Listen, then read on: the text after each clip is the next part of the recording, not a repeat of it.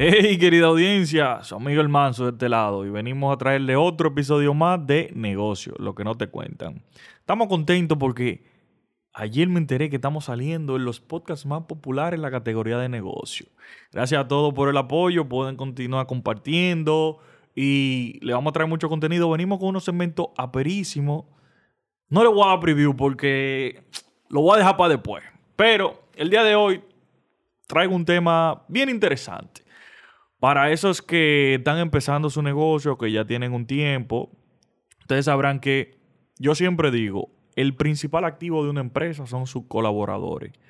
Pero bregar con gente no es fácil, no es un fly al catcher.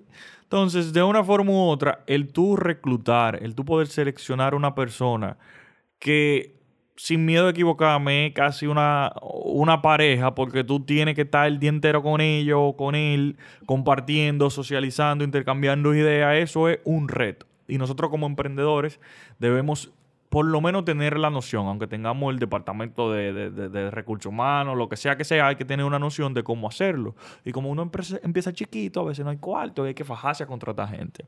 Entonces la idea de este episodio es hablar del proceso de reclutamiento cómo tomar las mejores prácticas, cómo hacer un proceso de reclutamiento, cómo evaluar a un candidato, todo ese tipo de cosas. Entonces, para eso traigo a una muy buena amiga. Miren si es buena amiga, que yo la tengo conociéndola a ella más tiempo de lo que tengo conociendo a mi hermana. Y mi hermana tiene 25 años. Ya ustedes saben. Ella y yo estuvimos juntos en el colegio desde chiquitico. Fuimos creciendo y he visto el desarrollo profesional que ha tenido cómo se ha superado y ha elevado su techo profesional y de verdad yo encantado de tenerla aquí para que me hable de este tema. La señorita Carla Larrauri es eh, egresada de la carrera Administración de Empresas, eh, especializada en la, formación del talento humano. Tiene más de 10 años trabajando esta vaina. Ella brega con todo tipo de posiciones, todo tipo de vacantes. Ella sabe lo, lo que es reclutar a la gente fue miembro del de, eh, equipo de ACER Dominicana, una de las firmas más grandes de recursos humanos, tanto de República Dominicana como de Latinoamérica. O sea que la tipa sabe en otro nivel. Eh, ha trabajado con Banco Progreso, Banco VHD, Expedia, con un saco de gente que le han dado el expertise para conocer todo tipo de parámetros. O sea, no solo en una industria, sino en, un sinnúmero de, de escenarios. Y ahora está emprendiendo su proyecto su firma de consultoría, si pudiera decirse, en materia de reclutamiento y gestión humana en general. Hola, Carla. Hola, Héctor. ¿cómo Bienvenidas a Negocios lo que no te cuentan. Muchísimas gracias de verdad por la oportunidad. Yo estoy súper feliz de compartir este espacio contigo. Qué bueno, qué bueno. Mira, realmente me, motivó mucho este episodio porque, como todos sabrán, eh, mi empresa Vox Digital Holding, una empresa de marketing y tecnología, yo tengo que vivir reclutando gente a cada rato. Primero porque mi tasa de rotación es alta y segundo porque se me presentan proyectos y se me presentan escenarios que necesito de talentos puntuales para rápido. Entonces siempre tengo que tener mi basecita de talento ahí de que tres currículum diseñadores, ¡fua! mete mano ahí. Pero coño, yo le he pasado toda. Yo le he pasado todita, nada, nadie me puede contar nada. Entonces, me, me gustó el traer el tema porque de una forma u otra, eh, hay gente que sí tiene una alta tasa de rotación, hay gente que no, hay gente que ni necesita empleado, pero yo quiero dejarle una noción. Entonces, háblame un poquito, primero que todo, de tu experiencia, cómo tú llegaste a este tema de recursos humanos, de gestión humana y, y por qué tú entiendes que, la, que el proceso de reclutamiento es tan importante para una empresa. Bueno, primeramente em, te puedo decir que desde muy joven, una de mis primeras experiencias ya fue trabajando en recursos humanos, donde pude conocer todos los subsistemas de recursos humanos. Dentro de ellos, el, el subsistema de reclutamiento y selección. Y me fui dando cuenta de, de, wow, de cuántas, o sea, cuántos puntos debemos de tomar en cuenta a la hora de contratar a una persona. Obviamente, con, una información adicional complementaria de formación en el área, pues entonces ya tú puedes ir conociendo y, aprendiendo qué es lo que se necesita verdaderamente para tú dar con un, buen colaborador. Em, yo entiendo que, eh, eso ha sido eh, lo vital, ¿verdad? Ok. Eh, obviamente, justo como mencionaste eh, al inicio, también tuve la oportunidad de trabajar en la firma de recursos humanos, que también ahí pude ver todo tipo de vacantes, todo tipo de perfiles y, también conocer las necesidades de diferentes empresas de distintos sectores. Entonces, entiendo que con el tiempo sí me fui dando cuenta que tengo un ojo bastante crítico y, que realmente sí se me da muy bien poder conectar a un excelente profesional con una excelente empresa. Qué bien, qué bien. Entonces, partamos el trayecto del flujo del proceso. Puse una empresa de marketing y necesito un diseñador. ¿Cómo yo defino el perfil de ese diseñador? Ok, mira, primeramente... O del candidato, de la vacante. claro. Primeramente, yo entiendo que esto no es algo que, lo hacen de pronto todas las empresas, pero entiendo que lo primordial es tener una descripción del puesto que se necesita. En esta descripción, pues eh, básicamente está el objetivo de ese puesto y cuáles son las tareas que tiene ese puesto. Okay. Desglosadas. Obviamente, tú como, como experto en el área, ¿verdad? Puedes identificar qué tipo de perfiles eh, o qué tipo de persona, qué tipo de de formación académica debe tener ese perfil, ¿verdad? Y si tú no sabes, y si tú eres un desconocedor del área. Eh, bueno, yo entiendo que no tanto un desconocedor del área, pero más o menos si ya tú tienes una agencia y tú sabes que tú necesitas un diseñador, pues entonces tú identificas, necesito una persona eh, de, ¿cuál es la mejor eh, perdón, universidad aquí de diseño? tal, bueno, yo necesito un perfil así, que tal vez esté terminando su carrera, o que ya haya terminado, o no, mira, de pronto yo no voy a pagar mucho. O sea que me sirve hasta empezar con un pasante de repente. O, una persona que esté estudiando, que esté de término. Eh, porque básicamente yo lo que necesito es apoyo. Yo voy a formar a esa persona. Excelente. Eh, Sí, sí, yo entiendo que de pronto puede ser eso. Por ejemplo, tú mencionas algo que es bien interesante, que es la descripción de puestos. Pero ¿qué pasa? No todo el mundo domina ese, ese proceso de tú hacer una descripción de puestos adecuada. Particularmente yo lo que hago es mi aliado, Google. Yo pongo descripción, puesto, tal cosa, y de ahí me guío y armo el modelo. Que lo exhorto a quien, le, a quien guste, lo puede optar como una práctica, pero quien anda rápido y lo que necesita, lo que necesita es resolver entonces, ¿cuáles son las tres cosas principales que, yo, que tú necesitas para identificar una vacante? Si tú me preguntas a mí, yo dijera salario, nivel de experiencia y experiencia laboral. Pero tú me gustaría que me digas, ya con más conocimiento, cuáles tú, tú dices que deben ser. Mira, debe ser obviamente la, formación de esa persona, ¿verdad? La experiencia es bastante importante. A veces nosotros estamos buscando un perfil que de repente tú dices, conchale, mira, tiene experiencia en tal sitio, me interesa mucho esa experiencia porque me puede aportar en mi negocio. Claro. O sea, que, yo diría que aparte de la formación, la experiencia y obviamente una parte bastante importante que son las competencias que verdaderamente pueda tener ese recurso. Ok. Sí, esto ya se mide obviamente con pruebas psicométricas, ¿verdad? Eh, pero para mí es vital el tema de, ¿Hay aplicaciones o herramientas que te faciliten ese, ese proceso de esas pruebas? Mira, hay pruebas, hay pruebas en Google que, que tú puedes eh, conseguir fácilmente. Están las pruebas de eneatipo, eneagrama, que tú las buscas y tú puedes comenzar y hacer el test y más o menos saber cuál es tu personalidad. Sin embargo, hay otras eh, pruebas psicométricas que son ya un poquito más especializadas, que pueden arrojarte una mayor amplitud de la personalidad de esa persona. Y yo la puedo descargar y tenerla ahí en mi carpeta, en mi computadora, y mira, para poder hacer el proceso tiene que agotar. Sí, obviamente, estas pruebas que tú puedes conseguir en, Google, que obviamente son gratis, no son 100% exactas. Hay otras pruebas que, que sí son, justo como te dije, más especializadas, que ya tienen un valor, o sea, tienen un costo. Son unas baterías de pruebas que, que, dependiendo del tipo de perfil, tú puedes identificar que tú necesitas saber cuáles son los motivadores de esa persona, cuáles son las competencias de esa persona, cuál es el razonamiento de, que tiene esa persona. Claro. Ok. Y en el aspecto financiero, dígase del presupuesto económico, de lo que tú vas a, al salario que le va a pagar ese, a ese colaborador, ¿cómo yo fijo eso. Yo digo, le voy a pagar tanto ¿O cómo me puedo ir al mercado y indagar sobre eso para que sea justo? ¿O me voy y digo, no, yo voy a pagar tanto? ¿Cómo, cómo yo creo esa ideología y cómo lo plasmo en un, en un salario? Sí, mira, es importante conocer cuáles son los salarios que tiene el mercado en tu tipo de empresa. Ok. Eso es importante saberlo. Sin embargo, puede que ese no sea tu presupuesto. Entonces, 100%. yo entiendo que se debe llegar eh, a un punto medio, ¿verdad? Mira, el, el mercado está pagando tanto, yo puedo pagar tanto, o sea, yo puedo más o menos acercarme. Claro. O, o mira, realmente yo, vamos a hacer un plan, vamos de repente in- a iniciar con un salario tal y que de manera escalonada podamos llegar, pues entonces al, al salario que existe en el mercado. Obviamente, existen beneficios colaterales, beneficios emocionales que de pronto pueden hacer ese paquete salarial puede atractivo. más atractivo, más llamativo. Hay personas que, eh, y más ahora los millennials, o sea, no es, no es un, un Secreto. Un secreto que realmente hay personas que con la flexibilidad de tiempo ya tienen una parte ganada. Ah, Claro. mira, yo te voy a pagar tanto, pero tú tienes flexibilidad de tiempo. Eh, y la gente realmente lo sopesa.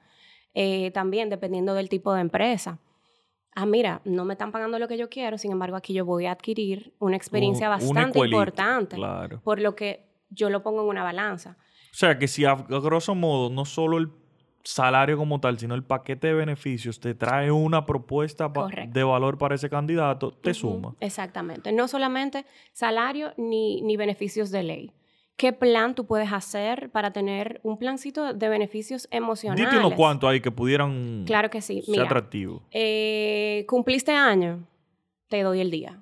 O te doy media jornada. ¿verdad? Eh, de repente tú tienes hijos, ¿verdad? Viene la época escolar. Mira, tenemos crédito en, en tal librería para que tú puedas comprarle los útiles. O de repente, mira, te, te puedo dar bonos para que tú puedas comprar tal cosa, ¿verdad? O de pronto eh, hay una cafetería al frente o cerca de la oficina. Conseguimos un, un crédito y. Pueden, pueden ahí comprar y se les descuenta vía nómina. Hay un sinnúmero de beneficios eh, colaterales y también emocionales que, que se pueden agregar al, al- a la oferta, al paquete salarial. Te puedo, poner, te puedo decir otro. De repente eh, conocemos cuáles son los días de ley que, que le pagan a los, a los padres, ¿verdad? Que, perdón, que, le- que se le otorga a los padres, no que le pagan. Tú puedes, aparte de los que da la ley, yo te doy dos más o yo te doy tres más, por poner un ejemplo. Hay un sinnúmero de beneficios eh, que se le pueden integrar a cada oferta laboral y hacerla mucho más llamativa, sin duda que sí. Qué ápero, qué ápero. Y mira, tú mencionas algo interesante que a mí me pasó en un principio, es el sistema de compensación versus eh, el salario emocional y esa cosa. ¿Qué pasa? Cuando yo inicié, yo venía del, tanto mi- mis socios como yo, veníamos del- de trabajar, de, de ser empleado. Sí. Consecuentemente veníamos con el ímpetu de, no, yo lo voy a hacer así en mi empresa, que esto, que lo otro. ¿Qué pasa? Cuando tú inicias, tú piensas una cosa, pero cuando ves la realidad es La realidad es otra. otra.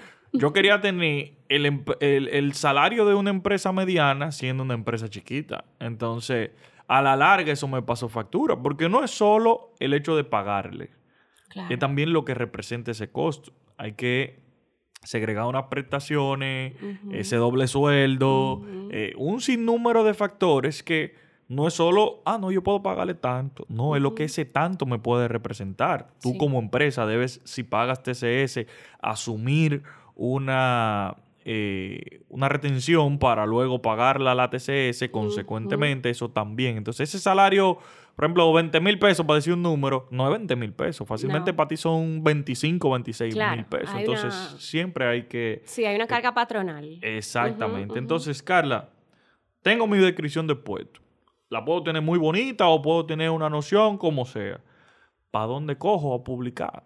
Lo subo en mis redes, lo cosas. O sea, ¿cómo puedo hacer un proceso para tener eh, talentos eh, competentes? Porque pueden llegar mil currículum, pero tú sabes que a veces te llegan, tú para diseñador y te llega uno de que es recesionista y tú, güey, pero es diseñador que yo estoy buscando. Entonces, ¿cómo yo puedo captado? ¿Qué fuentes son buenas para captar eh, talentos? Ok, mira, de pronto, eh, esto es algo que, que, le, digo, le digo mucho a mis clientes. Cuando vas a aperturar una vacante, ¿quieres cubrir esa vacante con un talento interno que ya tienes o la quieres cubrir con un talento externo? Ok. No, mira, explícame. Bueno, internamente, tú tienes a alguien que tal vez cuente con, con el perfil, la, la, experiencia y las competencias que tú puedas promover y de pronto que el, el, puesto que tengamos que buscar sea el de esa persona. Punto importante. Eh, o de repente tú quieres a una persona externa. No, mira, yo quiero sangre nueva. Yo quiero a alguien que venga, que venga de fuera, que traiga, que traiga otro ingrediente. Ok, entonces ya ahí podemos definir okay. que, cuál es el plan si es en la parte externa, siempre le, le, les doy como, como sugerencia, verifica a tu alrededor qué persona puedes conseguir de manera referido. Ok. A veces hay un sinnúmero de gente que nosotros conocemos que están en su casa sin trabajar. De verdad, que están en su casa sin hacer nada. Entonces, eso es bastante importante. Poder primero hacer como una mini búsqueda, ya sea con los grupos de WhatsApp ¿verdad? Mira, estoy buscando tal cosa, no sé si ustedes conocen, ay, mira, pero yo tengo un primo que tiene ese mismo perfil. Míralo, él es excelente, él es buenísimo, una persona seria, una persona responsable. Entonces ya ahí eh, se, se, empiezan a recibir currículums ya de personas cercanas. Ok. Hay clientes que dicen, no, no, no, yo no quiero a nadie cercano, yo quiero a alguien de, de fuera. Pues entonces ya ahí se evalúa. Eh, el reclutamiento 4.0 es un reclutamiento que tiene que ver eh, meramente con la búsqueda eh, con tecnología. Okay. Dígase en las redes sociales, uh -huh. dígase LinkedIn, Instagram, por el mismo WhatsApp ahora, en los Claro. estados de WhatsApp hay gente que publica cosas, hasta vendiendo cosas y, y- y se, Ujú. se venden así. Claro. O sea que eh, realmente ahora mismo con, con las redes sociales se, se consiguen muchos perfiles buenos. Qué bien. Eh, ¿Qué te digo? Si, es- si es un perfil ya gerencial o directivo, yo te diría, vámonos a una plataforma un poco más profesional como es LinkedIn. ok. Eh, ah, no, mira, yo quiero, es un perfil un poquito, no, no es tan, tan senior, yo quiero a alguien un poco más junior. Bueno, de, de repente puedes eh, publicar la vacante en Aldaba. Hay otros portales, hay muchísimos portales, todos los días salen portales nuevos que yo me quedo, ¿y, y este cuál es? Ok. Puedes Eh, mencionar, porque realmente yo conozco pocos. Sí, mira, que, que, que, que conozca la gente, chiripas, Ok. empléate ya. eh, se me puede estar quedando alguno, pero Sabes que también, y perdón que te interrumpa, me he topado con grupos, tanto en Telegram como en el mismo, eh, como páginas en Sí. Instagram, que publican tus vacantes totalmente Ujú, gratuitos. Sí, que cu- sí, publican tus vacantes gratuitamente. También. Y son efectivas, Sí, sí y no. Obviamente hay que hacer una predepuración. claro. Porque es justo lo que tú dices. Tú puedes estar publicando un puesto de asistente administrativa y que de repente te lleguen un sinnúmero Maestro de constructor. un sinnúmero de perfiles que no tienen nada que ver con esa vacante. Eso pasa Claro. mucho. Eh, por eso yo dentro de, dentro de mi gestión eh, estoy tratando de que la gente sepa cómo aplicar a una vacante. ¿Cómo tú puedes aplicar a una vacante? Poniendo en el subject cuál es tu área. Si tu área es ingeniería, pon ingeniería. O de pronto si, si tú viste una vacante y quieres aplicar y te sabes el nombre, en el asunto pon el nombre de la vacante. No Claro. ponga CB María, CB Juana. El trabajo, o sea, es más fácil para un reclutador poder filtrar por asunto y, y- y ver, bueno, pues cuál, cuál es el área Claro. eh, que, que estoy buscando. Ah, excelente. Y, por ejemplo, al momento de tú recibir esos candidatos, recibir todas esas vacantes, recibir todo eso, ¿qué criterios o, o cómo tú empiezas a filtrar? Por ejemplo, yo, yo trabajo con eh, mayormente creativos. Consecuentemente, desde que me mandan el currículum en un Word, automáticamente yo descarto. Porque no le puso empeño. Ya para mí, claro, eso es mío. Ahora, tú ya como profesional, ¿qué tú entiendes debe, se debe tomar en cuenta al momento de la evaluación? Sí, eh, eso que tú dices es importante. Hay personas que envían su, su currículo en Word porque no, no tienen idea de, de, bueno, de la implicación que puede tener eso. Un documento de una hoja de vida en Word, cualquier persona te la puede editar y te puede cambiar tus datos. Eso es lo primero. Entonces, que, que el currículum sea recibido en PDF es importante. Hay personas que envían un link adjunto de Gmail. Hay reclutadores que no abrimos esos links por motivo de seguridad o porque se me va a llenar eh, la computadora, la computadora de, virus, de lo que sea. Entonces, es importante que la persona lo, lo adjunte eh, al correo en PDF. Entonces, inmediatamente, ¿qué yo puedo tomar en cuenta? Bueno, dependiendo de la vacante que yo tenga abierta, si es una vacante eh, en alguna zona en específico, siempre es bueno poder ver, ah, no, mira, yo, esto queda en la independencia y esta persona vive de aquel lado, por poner un ejemplo. Y yo lo que voy a pagar es salario mínimo. De pronto, ese salario mínimo, esa persona... No le conviene porque va a pasar. Tú sabes que yo hago mucho eso. Yo evalúo, coño, le va a quedar cerca. Exactamente. El tema del transporte Hay que tomarlo en cuenta, porque ahora mismo como están estos 100%. tapones, señores, te va a llegar tarde. te va a llegar tarde, te va a llegar tarde. Entonces, es importante tomar en cuenta la zona, obviamente. Esto es para perfiles, eh, para vacantes específicas. Claro. Hay vacantes que, que no importa, o que tal vez tú das el transporte. O sea, que eso es, es bastante ya subjetivo. Eh, ¿Qué otra cosa puedo tomar en cuenta? Bueno, la preparación y la experiencia. Para mí la experiencia es importante. Eh, pero ojo, hay puestos en donde tengo clientes que me dicen, mira que no, que no tenga experiencia, porque yo lo quiero formar. Yo lo quiero formar a- al método y a la forma de nosotros trabajar. Pero, pero sí, sí es un puesto que, que requiere de una experiencia mínima. ¿Por qué? Porque no hay tiempo para entrenarlo o porque la curva, la curva de aprendizaje en ese entrenamiento tal vez muy larga y lo que necesitamos es para allá. O sea que básicamente eso. Y eso sobre la experiencia, porque me ha pasado, que ¿dónde entra el famosa, la famosa disyuntiva de quiero trabajar pero no tengo experiencia, pero no tengo experiencia porque no me contratan? En mi caso, yo he tenido personas con muy poca experiencia que se desempeñan y tienen muchas mayores competencias que los que ya tienen tiempo en el mercado. Entonces, si yo que estoy empezando mi negocito, a veces yo la, la quiero contratar por, por, para que me salga más barato, pero me termina costando más porque no sabe ni, ni mierda, entonces termina siendo un tollo. Entonces, ¿cómo yo puedo discernir para tal vez apostar por alguien que no tenga más tanta experiencia, pero que, que sea bueno? O sea, ¿cómo yo identifico eso previamente a, a la entrevista? O sea, desde el currículum, ¿cómo yo puedo saber de qué conchale? Déjame Mira, ver. Héctor, desde el currículum puede que, que no te funcione. Hay personas que tienen hojas de vida mal redactadas, que el contenido mm, no está bien escrito, o que la forma de organización del currículum de pronto ni incita a, a uno a hacer una llamada.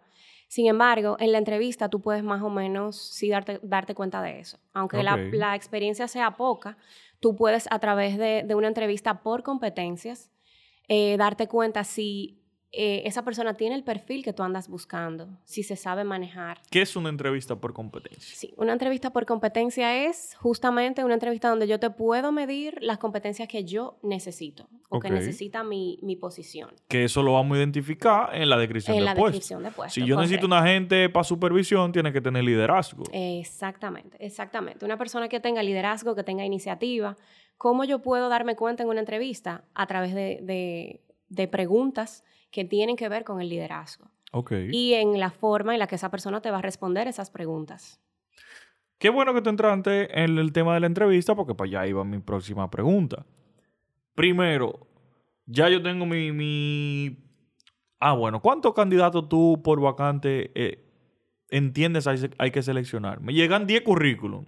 ¿Lo llamo a los 10 si me gustaron los 10 o cuánto saco? ¿Cómo tú entiendes que es más eficiente? Mira, eh, he tenido todo tipo de experiencia. O sea, recibí 100 currículum, wow, ahí voy a encontrar el perfil. De repente esos 100 se convierten en 80, ¿verdad? En la predepuración. Pero cuando ya yo empecé a llamar, 10 no me cogieron el teléfono, 5 acaban de cambiar de trabajo ahora mismo, 5 están embarazadas, 4, o sea, se te van Se va reduciendo, reduciendo, se te van reduciendo. Obviamente, la entrevista telefónica te arroja ya ese pre-screening que tú debes tener Claro. para tú entonces poder citar, mira, ella está disponible, yo entiendo que como ella se desenvolvió en, en la entrevista telefónica, podemos verla. Ok. O sea que así, Por ahí va. Ah, por ahí va excelente. la cosa. Entonces, ya yo tengo mi. Bueno, ¿qué cantidad tú entiendes? Que mientras ten, lo cojo todo. Eh, bueno, sí, si de repente tú tienes, por eso mismo, por, por justo lo que te digo, si de repente tú tienes 10, bueno, cuando tú lo llames, se te pueden reducir. Ok, o sea que O sea, naturalmente se van a ir reduciendo. Es una lotería que tú tengas 10 currículum buenos y que cuando tú lo llames a los 10, lo tengas Los los 10 10. disponibles y que te hayan gustado los 10. De Sí. verdad, o sea, eso, eso, eso casi no se da. Tal vez Ok. 5. Y si, y si cinco te gustan, pues entonces tú puedes hacer eh, varias entrevistas. O sea, vamos a empezar con una primera parte, vamos a ver tres candidatos. Pero si en esas entrevistas de esa terna que tuviste, te gustaron los tres de repente o te gustaron dos, pues entonces ya tú sabes que los otros, bueno, vamos a dejarlo ahí, Lo tengo en queue. vamos a tenerlo ahí en queue. Ok. Esa parte de la cantidad de entrevistas. Coño, se me fue una gente, yo necesito a alguien rápido. Sí. O no, espérate, estoy desarrollando un proyecto, me voy a tomar el tiempo de, de cosas. ¿Cómo tú entiendes es más saludable para una vacante tomar esa decisión? A mí particularmente me resulta pensarlo en frío. Yo me tomo por lo menos una semana, aunque me esté llevando quien me trajo de trabajo. Busco cómo remover, pero a mí me tomo promedio una semana. Si no encuentro, lo extiendo. Ahora, ¿cómo tú encuentras saludable esa, esa gestión? Mira, eso depende de muchas aristas. Si de repente tú tienes una terna de personas recomendadas, bien recomendadas, eh, si de repente tú en esa terna tienes perfiles muy buenos que pueden tener, yo siempre filtro y les pregunto, actualmente, ¿estás participando de algún otro proceso? Porque a veces tú estás iniciando un proceso con una persona y esa persona ya está en el proceso final de otra eh, pasado. Que Y yo lo llamo, sí, mira, eh, ya te... Ay, yo cogí otra oferta. Ajá, me acaban de Eh, llamar ahora mismo. Entonces, esa pregunta inicial es bastante importante. Ok. Entonces, eh, ¿qué te puedo decir? Si de repente en esa empresa lo deben ver varias personas, si en esa empresa se hacen pruebas psicométricas, obviamente. Me ha pasado de clientes que ven a un recurso y desde que lo ven me dicen, ese es, que entre mañana. Y yo, "Eh, no, vamos a votar el Claro. proceso pertinente. Vamos a hacerle sus pruebas. Y como está bien, mándale la prueba. Y si la manda hoy, que entre mañana. A mí me gusta decirle, vamos a esperar un poco, vamos a darle el flujo. Porque también el otro, ah, pero esa gente estaban desesperada, me querían contratar de una vez. Claro. Eh, Y se que- aprovechan y se aprovechan. Hay que tratar, hay que tratar como de, de uno mismo, fijarse como un tiempo prudente, ¿verdad? Ok. Obviamente, hay posiciones que no aguantan ese tiempo prudente, porque son posiciones muy de servicio. Una, una posición de recepcionista, que es la primera cara en el counter de una empresa, tú no puedes darle larga. Ah, no, yo, yo busco una persona de atrás para que, para que me ayude mientras tanto, Para que resuelva. para que resuelva. Pero un ejemplo, esas vacantes, por lo general, tienen, deben tener un tiempo, un tiempo definido eh, en el cual se deben cubrir. Ok. Llamé. Tengo mis candidatos. La entrevista. ¿Cómo yo formulo mi pregunta? ¿Qué le pregunto? Eh, ¿Cómo lo hago? Por ejemplo, en mi caso, yo lo que, lo que he hecho es que me instruyo yo de amistades que sí saben de la vaina. Le digo que yo puedo preguntar cosas y ya tengo más o menos un script que dentro de lo que cabe me ha funcionado. Ahora, ¿qué tú entiendes? Son preguntas básicas y elementales que se deben hacer en una, en una entrevista de trabajo. Y, y me gustaría que lo contemplen más desde alguien que tal vez no tenga experiencia, que no sea un empresario de alto nivel, sino un emprendedor que lo que está es tirando para adelante su negocio. Mira, esta pregunta es realmente el pan nuestro de cada día. Muchas personas me la, me, me la hacen y también hay muchas otras personas que lo googlean sencillamente. Pero eh, yo entiendo que lo primordial es tú identificar qué tú quieres saber, qué tú quieres conocer de ese recurso, ¿verdad? Ok. Hay preguntas abiertas y preguntas cerradas. ¿Cuáles son las preguntas abiertas? Háblame de ti. No todos los perfiles se manejan bien con esa pregunta. Entonces, desde ahí ya tú te puedes ver, si tú le preguntas a una persona, háblame de ti, y de repente te hace un recuento organizado de su vida, de una manera que fluye, ahí tú puedes, mira, ir haciendo check de muchísimas Claro. cosas. Sí, porque ahí tú llevas una noción de que él sabe lo que está haciendo de con que su sabe lo que vida. está haciendo, de que habla bien, de que tiene, ¿verdad? De que, tiene, de que tiene madera para lo que yo estoy buscando. Pero hay perfiles que de repente pueden tener, pueden tener lo que tú necesitas y ante esa pregunta háblame de ti, no funcionan. Se trancan. Se trancan totalmente. Y les funciona más las preguntas cerradas. Héctor, ¿qué tal? Cuéntame. ¿Estás laborando actualmente? ¿No estás laborando? Coméntame de tu anterior experiencia, dónde estabas trabajando y, y qué hacías. Ok. Ya ahí tú le estás dando estructura a la persona para que te responda, ¿verdad? Lo que tú quieres conocer. Ujú. Siempre es importante empezar por la parte de la experiencia, ¿verdad? Si está trabajando, que te comente por qué quiere cambiar de trabajo. Ok. Si no está trabajando, pues entonces que te explique un poquito cuál ha sido su trayectoria eh, laboral, ¿verdad? Luego de esto, siempre es importante validar qué, es, qué andas buscando. Porque hay personas que dicen, ah, yo, yo voy a buscar trabajo, yo necesito buscar trabajo, ya yo quiero cambiar de trabajo, y lo dicen de la boca para afuera, pero ok, ¿qué tú quieres diferente? Exacto. ¿Por qué tú quieres Porque cambiar así de mismo trabajo? te va a ir de mi trabajo. ¿Por qué tú te quieres cambiar de trabajo? Ujú. ¿Cuáles son tus motivantes? Esta pregunta es bastante importante. Ok. Y si no está trabajando, ¿qué andas buscando? ¿Qué puesto? ¿En cuál puesto te visualizas? Y entonces ya ahí todo va fluyendo, ¿verdad? Ok. Luego de esto, yo, yo entiendo que conocer cuáles son las fortalezas o los puntos positivos o cualidades positivas es bastante importante. Seguido de esto, las oportunidades de mejora, Claro. ¿verdad? No debilidades, a mí no me gusta llamarle debilidades, sino oportunidades de mejora. Hay personas que no saben responder este punto. A mí me pasa mucho. Yo pregunto, ¿cuáles son tus mayores fortalezas y cuáles son tus mayores debilidades? Y te dicen y nadie me sabe responder debilidades. Muchísima Eh, fortaleza. O sea, de verdad una cosa increíble. Entonces, me pasa eso con perfiles y yo le, le digo, ok, María, por ponerte un ejemplo. Excelente, pero me gustaría conocer con, con cuáles oportunidades de mejora tú estás trabajando. Claro. ¿Cuáles puntos tuyos de tu personalidad o de tu forma de ser tú entiendes que debes mejorar? O, o que tú te has dado cuenta que verdaderamente tú tienes que cambiarlo. Yo le aterrizo esa pregunta. Ok. O, o, o de repente si no logro una respuesta, en la casa son especialistas. De decirte, María, es que tú tienes que cambiar eso. Sí. Es que tú tienes que mejorar eso. Ahí tú puedes encontrar oportunidades de mejora. Ok. O sea, que a mí me resulta también algo, y eso me la me lo inculcó la, la esposa de, de mi anterior socio, y es que yo lo pongo a evaluar una serie de criterios. Responsabilidad, organización, ah, yo lo pongo del 1 al 5. ¿Cuánto tú dudas, papá? Entonces, luego pongo que me cite un ejemplo de cada quien. Sí. De cada, por ejemplo, a mí me gusta mucho la proactividad. Yo trabajo bajo un sistema de lo que conversábamos backstage, de resultados. Entonces, ah, yo no jodo mucho. Yo lo que necesito es que se me entregue y se me trabaje. Claro, Entonces, la proactividad es parte de, porque Ujú. tú te anticipas a los hechos para lograr eh, eh, eficientizar los resultados. Ah, sí, yo soy proactivo. Dime algo que tú hiciste proactivo en tu último trabajo.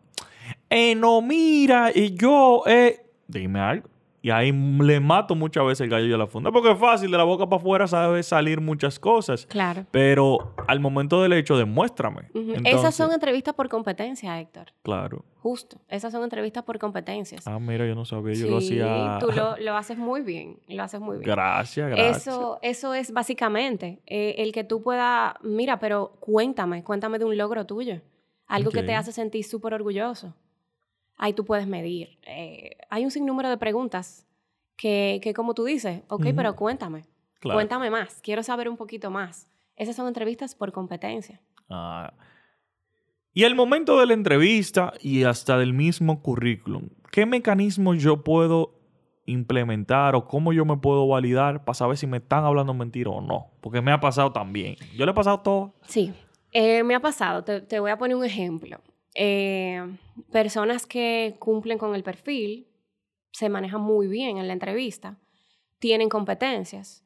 Sin embargo, tú le preguntas, ¿qué tú andas buscando? Y te dicen, yo ando buscando estabilidad, yo ando buscando desarrollo, yo ando buscando una empresa en donde yo pueda crecer. Ok, todo muy lindo. Ya al final, cuando estamos ya eh, terminando, que nos vamos ya a otro ámbito, ya sea familiar o cómo te visualizas de aquí a cinco años, que es una pregunta bastante cliché, sin embargo, te arroja resultados, Ok. te arroja resultados. ¿Cómo te visualizas, Juan, de aquí a cinco años? Es una, yo sé que es una pregunta cliché, ¿eh? pero me gustaría saber qué tú estás haciendo hoy para visualizarte en cinco años. Bueno, mira, justamente yo estoy en proceso de residencia, como en seis meses, si ya me sale, me sale mi documentación. Y tengo o sea que ir. o sea que yo me visualizo realmente emprendiendo, que sé cuánto, pero te dijo anteriormente que está buscando estabilidad y que está buscando desarrollo. Sin embargo, esos no son sus planes. Desde que a él lo llamen, se te va a ir. Entonces, claro.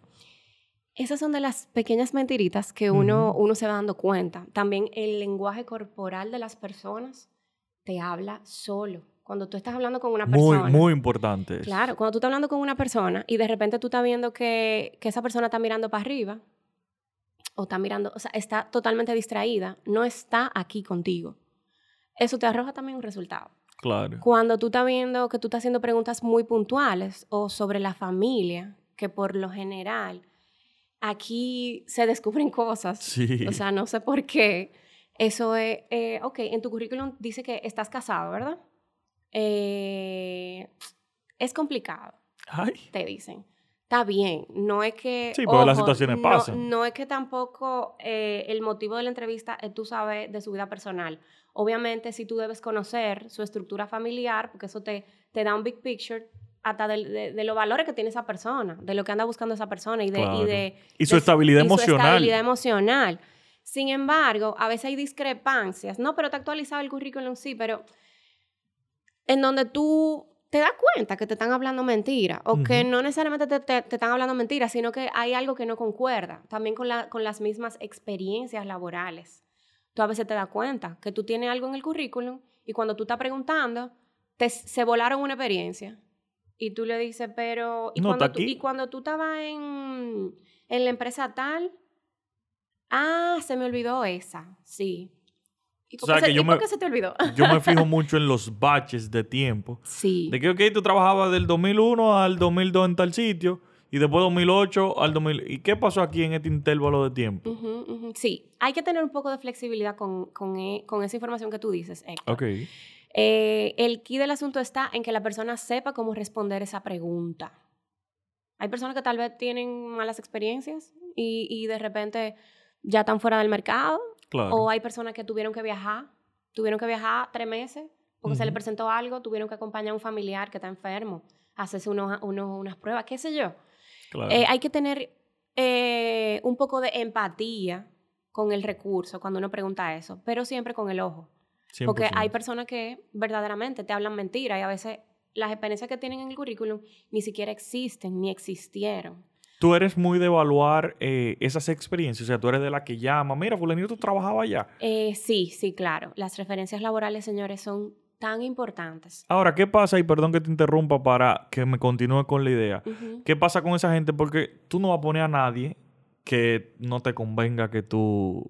Que, Sí. que lo llamen y te Esas te que tú ayuden. dices son las referencias eh, personales que pone la gente, ¿verdad? No, y las laborales, porque si yo te voto de esta empresa y tú vas y te ujú. pones a otra, tal vez yo no ponga la empresa de donde me Mira, votaron. he tenido experiencias en donde han desvinculado personas Ok, y lo dejan en el currículum porque te estoy hablando que son experiencias de muchos años, ok. que no hay manera de tú decir dónde tú estabas esos 10 años. Tú tienes que ponerle a la experiencia. Claro. Hay personas que te dicen, mira, yo te voy a ser sincero, eh, yo tuve un inconveniente o yo salí por tal motivo, tal razón. Sin embargo, no emití esta información porque la mayor parte de mi, de mi experiencia fue en esa empresa. Hay personas que te son sinceras, obviamente, tú llamas y lo validas, tú llamas y lo validas. Yo he tenido experiencia de referencias laborales que yo he llamado que me han dicho cosas horrendas de la persona. Sin embargo, mi, mi percepción y la Fue prueba psicométrica y la, la entrevista fue todo lo contrario y yo le doy una oportunidad a esa persona porque ¿Y te han quedado bien? y me han quedado bien. Y me han quedado bien. Así como también hay personas que te dicen una referencia buena y te quedan mal.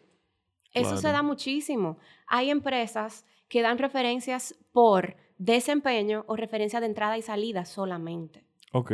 ¿Cuándo entró y por qué entró? Cuando entró, cuando salió, qué posición tenía. Hay empresas que te dicen, sí, mira, yo tú no lo contrato. ¿Por qué? No, porque así, así, así, así, así. Señores, eso es una persona que te está dando esa impresión de esa otra persona. Y eso tiene muchas aristas. Ahora, te hago la siguiente pregunta, que fue algo que me pasó reciente. Me llamaron a pedir referencia de una ex empleada de aquí. La empleada yo la desvinculé. Ella me hizo una que yo no la perdono. Entonces, me llamaron pidiendo referencias. Yo, como vos soy buen ser humano y mi mamá me crió po- por la línea, Tía Silvia. yo dije como que yo no le voy a hacer un daño a esta muchacha. Claro. Y dentro de lo que pude, la ayudé y le di un re- una retroalimentación positiva. Ahora, ya si ella queda mal allá, va a ser a su conciencia. Entonces, si yo me pongo en el lado inverso, ese reclutador se llevó una buena postura de mi parte. Entonces, mi pregunta es, ¿qué peso debe de tener esa referencia en la ecuación de la toma de decisión? Mira, primeramente te quiero felicitar por eso que hiciste. Gracias. Realmente eh, no todo el mundo lo hace. Es lo que yo digo, hay que tener empatía, señores. Uno no sabe, un, un profesional que hizo algo, tal vez no, no algo de que tan malo, hace 10 Claro. años, hoy puede ser otra persona. 100%. Totalmente. Entonces hay que tener empatía. Y de una Eh, muy buena empresa me llamaron. O sea, que si logró entrar, debe estar muy bien. Claro, hay que tener empatía. Sin embargo, hay una brecha, hay una brecha que es una lotería y es la siguiente. Tú puedes contratar a una persona que cumpla con el perfil, que tenga la competencia, que tenga su referencia laboral nítida y que al mes te renuncie. Tú no tienes manera de controlar eso. 100%. Al mismo tiempo de que tú no tienes manera de que, de que si una persona verdaderamente va a entrar a tu empresa, es con el tiempo y con el desenvolvimiento que tú te vas a dar cuenta si va a funcionar o no va a funcionar. Eso es así. Hay personas que de repente no funcionan porque no, no les interesa eh, el método de trabajo o, O no cliqueó. o no hizo clic con la empresa, señor. Claro. Eso es muy común. O, eh, o de repente tú te estás dando cuenta que sus entregables no es como tú esperabas. Nada, o sea, no hay un, no hay algo absoluto que te diga, mira, esa persona va a entrar y, te, y va a durar 10 años contigo. Eso es mentira. Claro. O sea, eso es imposible. Y es saber que la- las necesidades y las eh, circunstancias cambian. Entonces, Claro. cuando un empleado entró contigo, tal vez estaba necesitando X, pero eso va evolucionando conforme va va avanzando el tiempo. Y tal vez tú no- ya tú no le puedes ofrecer Y y él quiere Y. Exactamente. Es muy cambiante, señores, es muy cambiante. Eh, eso es algo que, que hay que aprender a lidiar con ese tipo de situaciones, porque son muy comunes. Entonces, ya tengo mi candidato. Tengo mi perfil, ya yo sé, y este candidato cumple. Este es el que yo quiero. ¿Cómo lo abordo? ¿Lo cito a la empresa? ¿Lo llamo? ¿Cómo tú entiendes el mecanismo más efectivo? Sí, mira, primeramente tú debes llamar. Debes Y llamar. perdón, para agregarle otra coletilla a la pregunta. ¿Y, ¿Y qué tiempo debo de darle para que me dé respuesta? Ok. Primeramente tú debes llamar a ese candidato. Hola Juan, ¿cómo estás? Mira, eres sele- fuiste seleccionado para el puesto que tenemos actualmente. Nos gustaría saber si aceptas. La oferta es la siguiente. Tú se lo dices de boca verbal. Ok. El salario siempre, hay que, este, siempre hay que decirle Siempre hay que propuestas. decírselo. Ok. sí. Se le dice primero, ¿verdad? El salario es tanto, eh, esto tanto, tanto, tanto. Eh, ¿Qué tal? ¿Qué te parece? ¿Aceptas? Si la persona te dice, claro que sí, acepto, wow, estoy súper feliz, qué emoción, claro que sí. Pues entonces ahí tú le dices, bueno, excelente, entonces vamos a seguir en contacto, déjame enviarte tu oferta ya de manera formal vía correo y por esa misma vía entonces eh, coordinamos cuando tú, tú vas a iniciar. Ok. O, mira, tienes que hacer un entrenamiento primero, previo. O, mira, el proceso de inducción dura tanto. O sea que todos esos datos se dan luego de que ya tú llamas al candidato y el candidato aceptó. Entonces ahí tú le haces la propuesta, porque para tú hacer la oferta, tú tienes que tener una fecha. Ahí mismo tú se lo puedes comentar, mira, nos Tú gustaría que... tengo que entrar antes, tienes que entrar antes de tal fecha. Exacto, nos gustaría que tú entraras el lunes. ¿Estás disponible? Sí, sí, sí, claro que sí. Entonces ya ahí ya tú tienes tu idea de que aceptó lo que le propusiste Ok. y ya tú tienes tu fecha de, de entrada y entonces esa información tú se la envías vía correo electrónico Ok. con todos los pormenores ya de, de su ingreso. Ah, excelente. Eh, la otra pregunta que me hiciste, No, el tiempo es, pero más o menos ya tú la respondiste, que básicamente dependiendo de la necesidad que dependiendo de la necesidad. Y una pregunta. Entonces, si en dado caso el, el- el prospecto no acepta la propuesta, por. X o por Y, ¿qué tú entiendes que, debe, que se debe hacer? renegociar a ver si es que la propuesta no le fue tan atractiva o simplemente descarto y voy a mi plan B o reinicio el proceso. O sea, ¿qué hago si me dice que no? Depende. Si verdaderamente te gustó, tú tienes que, tú tienes que verificar por qué dijo que no. Ok. Wow, Juan, qué pena, pero cuéntame, ¿qué pasó? No, lo que pasa es que eh, yo tenía otra expectativa del puesto, de manera salarial pero ¿cuál es tu expectativa? Obviamente, eso ya tú lo validaste en su, en su entrevista, ¿verdad? Claro. Lo que pasa es que a veces, eh, ¿cómo te digo? Hay número entero y, y, hay con picos. A veces hay gente que te dice, no, yo, yo quiero 40 o mi rango es entre 40. Y de repente cuando tú lo llamas y le, ofreces 40, quieren 45. Exacto. Eso pasa mucho. Entonces, Tú, tú preguntas, evalúas, ¿verdad? Y tú le dices, mira, eh, realmente ahora mismo esta es la oferta que tenemos en la mano. Sin embargo, déjame, dame unos minutos, dame unos días, déjame evaluar qué podemos hacer. Si ya tú sabes que tú puedes hacer rejuego con esos 5 mil pesitos. Sí. Mira, que te iba a decir ese comentario que yo lo hago con mis vacantes. Yo te hablé con un salario. Ok, mira, ese, el salario que yo quiero pagar siempre es. En la oferta, yo me tiro un chin por debajo, siempre. Y tengo mi colchoncito para si de verdad me gusta el candidato, le digo, mira, yo no lo puedo hacer, pero por ti lo voy a hacer porque me interesa. Y, ¡pram! y le tiro eso. Porque me ha pasado que me voy al tope y cuando digo el tope... Quieren más. Quieren más y tú miel. Entonces termina pagando algo que excede tu presupuesto y tú terminas devengando un monto que se excede a lo que tú estabas presupuestado. Entonces yo siempre utilizo esa mañita. Apréndansela, ay, qué buena. Tú le tiras un colchoncito. Si tú quieres pagar 25, tú le tiras 23. Si te dice 23, te fuiste y ganaste. Ahora, si te dice, no, ok, mira, yo puedo llegar a 25, tal vez 26, y, lo maquilla un poquito, pero es para tratar de tener un rejuego en la negociación, porque si no está mordido. Ojo, hay empresas que tienen su estructura salarial ya ah, identificada, una banda salarial con un eh, mínimo, un medio y un máximo, ¿verdad? Claro. Entonces ya ahí, pues puede haber un rejuego. Puede haber un rejuego, ¿verdad? Eh, nada. Entonces ya cuando tú validas esa información, pues entonces ya queda de ti si, si le da lo que andas buscando. O si realmente tú no puedes llegar ahí, pues mira, la verdad es que esto es lo que tengo presupuestado. Eh, mm, no, no puedo ayudarte ya más ahí. Entonces hay perfiles que dicen, bueno, pues está bien. Y entran. Entonces ahora vamos con un par de preguntas calentona, para darle un chin de... Ya pasamos los aspectos técnicos. Ya ustedes saben el mensaje de, todo lo que tienen que hacer para reclutar. Ahora vamos con la real. ¿Utilizan los candidatos mucho tigueraje para engañar a los reclutadores? Sí, no todos. Depende de los perfiles. He tenido experiencia con, déjame ver, mensajeros, ¿verdad? Que de repente tú le pides, me pasó, me pasó. Yo le pedí a un mensajero un papel de buena conducta y, pero pendejamente, porque todo hablando se arregla, ¿verdad? Claro. Y lo falsificó. Lo falsificó. Lo que pasa es que no saben que obviamente uno valida esa información en la página, ¿verdad? Entonces cuando voy a validarlo, pa, pa, pa, pa, yo veo, pero, pero que no entra, no, este número es incorrecto, este número es incorrecto, llamo, ve. conclusión, el papel no era, no era real. No era real. Entonces cuando lo llamo y le digo, fulano, mira, realmente eh, tuve una discrepancia con la, el papel de buena conducta que me trajiste. Si tienes alguna situación, me gustaría que fueras sincero conmigo, para ver cómo le buscamos la vuelta, no sé, de repente. Conclusión, ¿tú sabes cuál era el tema?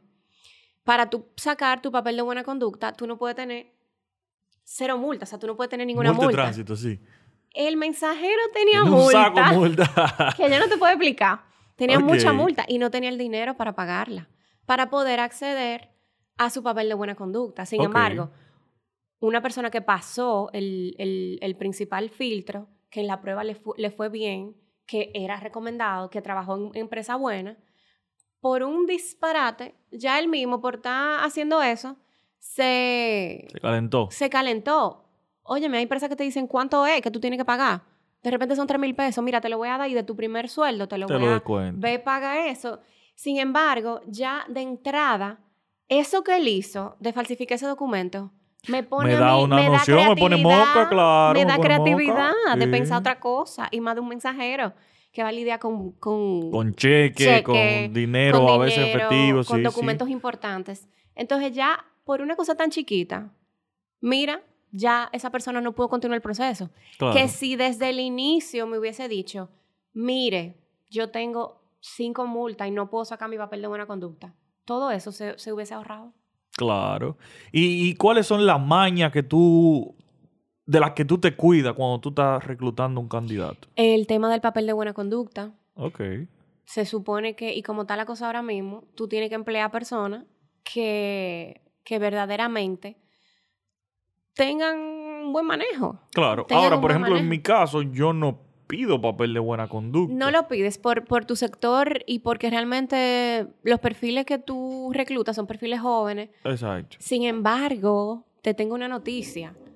Eh, las nanas domésticas hay que pedirle papel de buena conducta porque sin querer están vinculadas con un lío del marido, del esposo eh, y de repente... Que, navajeó a tienen- una por soltero, por, celo y vaina. y de repente tienen una ficha y tú tienes en tu casa cuidándote a tus hijos una persona con una ficha en la policía. 100%. O sea que eso hay que evaluarlo. Hay que evaluarlo. Ok. Y, por ejemplo, para ya ir cerrando, ¿cuáles son las recomendaciones que tú dirías para tú cuidar quién trabaja contigo? Porque, ok, puede ser buen talento, puede cumplir con, con- con- todos los pormenores, pero como ser humano, cada persona tiene su valor. Entonces, está el clima laboral, que eso será otro episodio, pero ¿cómo yo me aseguro de que, coño, hice una buena contratación?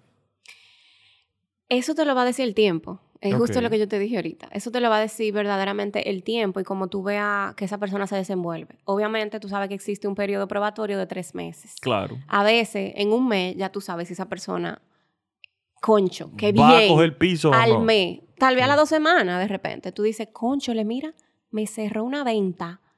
Wow, qué manejo, qué manejo tuvo esa persona en, ese- en esa reunión. Se lo comió todo.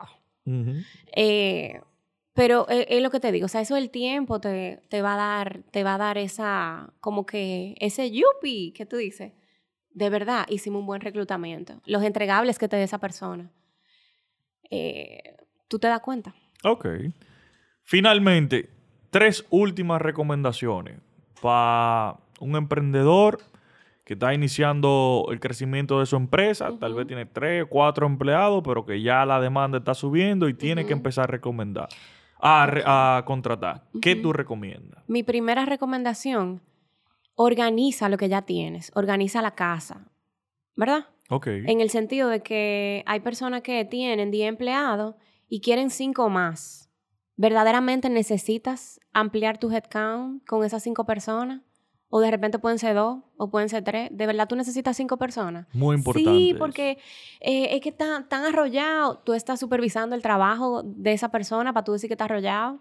Se pierde mucho tiempo en, en breaks. Se Claro. pierde mucho tiempo. Entonces, es verificar verdaderamente si me puedo meter en ese lío de nómina ampliando ese headcount. Claro. ¿Puedo hacerlo? Ok, puedo. Eh, otro punto que me dices es que de una manera u otra tengas organizada toda la documentación del personal que ya está. Hay empresas que, cuando yo me junto con ella, mire, ¿tú tienes el expediente de la gente que tú tienes ahora? No. ¿Y tú no tienes la cédula? Tengo que ver dónde que la tengo la cédula. Tenga las nada. informaciones de las personas que usted tiene, por más chiquito que sea su emprendimiento, téngalas a mano, porque es con personas que estamos trabajando. Claro. Y los temas legales están a la orden del día. Sí. Algo que me resulta también, que he dejado de hacerlo y lo quiero retomar, es un tema médico. Ese si es si otro esa persona punto. tiene una co- condición o Sí. eso. Pues a mí se me puso mal una muchacha y yo salí huyendo y, y yo Ah, asustado. Yo, ¿y qué es lo que tiene? Y tú sabes lo que era, que el periodo le daba mal y ese día le dio más mal que nunca y la muchacha y emergencia y ambulancia y yo estaba en una Sí. reunión y tuve que salir huyendo. Oye, sí, un tema. Sí, mi tercer consejo. En el mismo proceso de entrevista, en la misma solicitud, hagan su formulario de solicitud de empleo con, con preguntas claves. En el mismo proceso de entrevista, pregunta, María, ¿y tú sufres de algo? Que tenga que ir al médico de manera constante. Ok. Y te, te dan la información. No, yo no sufro de nada. Tú te medicas, eh, tú tienes algo, alguna condición en específico, cuál es tu tipo de sangre. O sea, investiga. Tú fumas, María, tú fumas. De una manera bien sutil. Que Claro. no es de que tú le estás preguntando con el dedo acusador, ¿tú fumas? No. No, no, no, no, no. María, tú fumas y te dicen, sí, de vez en cuando. Y, y te da tu traguito social, ¿verdad? O, o tú bebes. Eso hay que preguntarlo. sí, porque que te llegan los, los lunes resacados. Mira, y ahí te empiezan está los bien, líos. un trago social no importa, pero es el manejo. Esas preguntas hay que preguntarlas, pero de una manera muy sutil para que Claro. puedas verdaderamente obtener una respuesta sincera de la otra persona. 100%. Eso es importante. Las pruebas médicas, pruebas preempleo. Ahora mismo en, en el laboratorio referencia, laboratorio Amadita, tienen baterías de prueba a bajo costo. Te pongo el mismo ejemplo de las nanas, porque tengo experiencia. Eh, en donde tú puedes utilizar una batería de prueba súper económica y hacerle su prueba médica y ya ahí tú te quitas eso de la cabeza. Claro. No te digo prueba de COVID porque uno no puede andarle atrás al COVID. No. Uno no puede andarle atrás al COVID eh, pidiendo Y- pruebas. Exactamente. Pero enfermedades que, que, que son de transmisión, eh, tú sabes. Que si una hepatitis, no sé, eso No, tú y lo puedes mira, cortar. eso de, del tema salud es tan elemental que, que te puede influir en una cosa que tú no, te, te- tú no lo no te tienes. Por ejemplo, yo tenía una empleada muy buena ella que tenía problemas auditivos. ¿Qué pasa? El el- la enfermedad le fue agravando y ella estaba perdiendo la concentración y no estaba rindiendo en el trabajo. Claro. Y indagando, indagando, indagando, fue que llegué a esa conclusión. Le pregunté a varios amigos del sector salud y me, me orientaron al respecto. Y yo, ahí ya, ok, espérate, ¿ahora qué hago para Claro. en conocimiento de eso? Pero si tal vez desde un inicio yo hubiese sabido que había esa situación, me preocupo porque son tomas, cosas que claro. pueden pasar. Tú Sí. tomas tus alternativas. Claro. Eh, pero sí, eh, es bastante importante validar, validar esta parte. Si tú no tienes un presupuesto destinado para hacer analítica, pues entonces hazte un filtro o, o de repente créate tu presupuesto ahí pequeñito. Claro. Si tú no, no reclutas tanta gente, porque hay empresas que reclutan gente de cada año un día, ah, entonces eso es cierto. saque su, su presupuesto, pase, pásese su prueba de preempleo. Claro. Hágalo. Si usted puede, hágalo. Hágalo, Eso. porque al final es peor. Eso es así. Entonces, señores, como le dijimos, el proceso de reclutamiento es algo muy elemental. Porque usted va a tener a su lado una persona que le va a aportar o a restar a su empresa. Y si usted tiene planes de crecimiento, al igual todo su entorno debe tenerlo. Entonces, debemos agotar esos, esos procesos. Pueden ser tediosos, pueden ser eh, complejos desde cierto sentido, pueden tener un sinnúmero de altas y bajas, pero son muy necesarios. Entonces, hay profesionales como Carla, que ahora te vamos a poner a que diga tus redes para que te sigan y todo eso, que están ahí para orientarnos. Si tal vez tú no tienes el presupuesto para contratar sus servicios, pero accede a una consultoría, oriéntate de cómo hacer el proceso y ya tú más o menos lo tienes. A mí me ha servido preguntar mucho. Mira, me está pasando esto y esto y esto. ¿Cómo yo lo puedo solucionar? Mira, y así he estructurado un, no es el mejor, pero al momento, dentro de mis necesidades, ha sido eficiente proceso de reclutamiento. Entonces, pónganle empeño, porque es muy, muy necesario. Y bregar con gente no es un fly. Entonces, debes saber cómo hacerlo. Carla, tus redes, donde te pueden consultar y saber de tu proyecto y, y interactuar si tienen alguna duda o inquietud. Claro que sí. Las personas interesadas me pueden seguir vía Instagram, arroba Carla Larrauri, RRHH. Y también vía LinkedIn, igual Carla Larrauri. Ahí están todos los datos de contacto, ¿verdad? Exacto. Y yo estoy siempre muy a la orden. Es- esto es algo que a mí me apasiona verdaderamente. Y, y nada. Sí, yo en estos días le mandé un rafagazo ahí con varias vacantes de un cliente y siempre la veo que está publicando y eso. Y de todo, o sea, sin duda equivocarme, hay, hay que tener una persona de recursos humanos. Hay que tener un amigo médico, hay que tener un amigo abogado, hay que tener un amigo Totalmente. contable y alguien de recursos humanos. Porque si usted va a trabajar con gente, necesita manejar gente. Así es. Señores, recuerden seguirnos en nuestras redes sociales. Héctor BMS, mi personal. Ahí yo subo los episodios y varias cositas chulas, pero síganme porque necesito subir los suscriptores para ponerle el, cosito de swipe. Entonces, suscribirse en Spotify y en YouTube. Ya tenemos nuestro canal de YouTube, así que ya saben. Mi empresa, Box Digital Holding, cualquier necesidad o solución tecnológica o de marketing que necesiten, pueden seguirnos. Y nada, que hoy es viernes, hoy grabé viernes porque la semana estuve complicado y ya me quiero dar mi traguito. Así que gracias por seguirnos en otro episodio de Negocio, lo que no te cuentan.